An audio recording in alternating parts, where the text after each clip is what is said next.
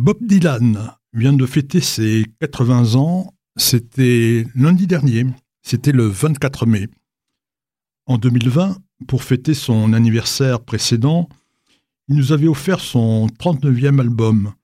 La presse avait été très élogieuse à propos du nouvel album de Bob Dylan. Elle avait remarqué qu'il rendait hommage à de nombreuses personnalités. Parmi elles, le président Kennedy, le chanteur Nat King Cole, ou encore Anne Frank. On se souvient bien sûr que Bob Dylan a reçu en 2016 le prix Nobel de littérature. C'était une première pour un chanteur. Le jury l'avait récompensé, je cite, pour avoir créé de nouvelles expressions poétiques dans la grande tradition de la chanson américaine. Il faut aussi souligner que Bob Dylan porte en lui de très fortes racines juives. Ses grands-parents paternels, Zygmunt et Anna Zimmermann, étaient originaires d'Odessa. Ils sont arrivés en Amérique après le pogrom de 1905. Ses grands-pères maternels, eux, ce sont des juifs de Lituanie. Ils ont immigré en 1902. Pour l'état civil, le futur Bob Dylan s'appelle Robert Allen Zimmermann quand il naît le 24 mai 1934 à Ibing, c'est une petite ville minière de 16 000 habitants dans le Minnesota. Ses parents, Avraham et Betty, lui donnent son prénom hébreu. Ce sera Shabtai Zissel. À la maison, on mange cachère. Bob fréquente le Cheder, pris dans une synagogue orthodoxe. Et l'été, il retrouve ses copains au camp de jeunesse sioniste qui s'appelle Theodor Herzl. Il drague les filles en jouant de la guitare et de l'harmonica. Quand Bob fait sa bar mitzvah le 22 mai 1954, tous les juifs de la ville, ils sont 400, viennent lui citer Mazel Tov.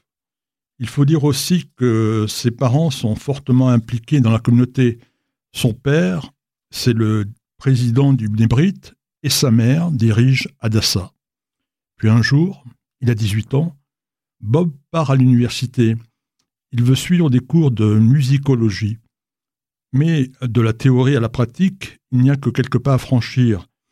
Il commence à se produire dans des cafés folk et décide de changer de nom. Il prend le pseudonyme de Bob Dylan. Rien à voir avec le poète gallois Dylan Thomas, expliquera plus tard. J'ai pris Dylan parce que j'avais un oncle qui s'appelait Dillion. J'ai voulu lui rendre hommage et j'ai un peu modifié l'orthographe parce que ça sonnait mieux. En 1962, il sort son premier disque. Il s'intitule tout simplement Bob Dylan et à partir de là, il va connaître la carrière que tout le monde connaît. Bob Dylan va avoir une période d'attirance pour le christianisme, mais il va revenir aux sources.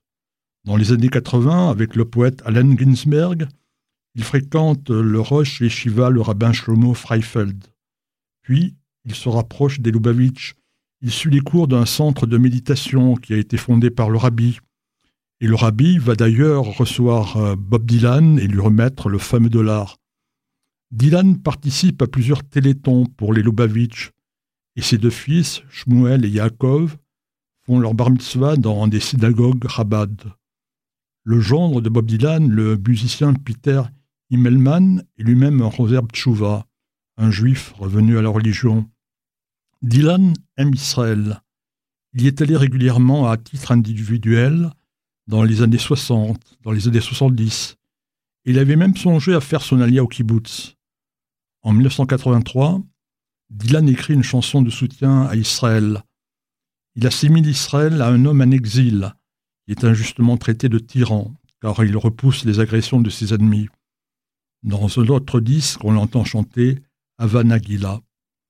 Bob Dylan vient chanter en Israël en 1987, en 1993 et en 2011. Il résiste aux pressions du BDS qui veulent le pousser à annuler sa venue. Et à Jérusalem, il va prier régulièrement au Kotel. Et en 2014, Dylan encourage les Rolling Stones à se produire pour la première fois en Israël. À 80 ans, comme tous les juifs peut-être, Bob Dylan ne s'arrête pas de se poser des questions. En 1961, il demandait combien de chemins un homme doit-il parcourir avant qu'on ne l'appelle un homme On écoute Bob Dylan s'interroger et tenter de répondre. C'est bien sûr dans Blowing in the Wind, son premier grand succès.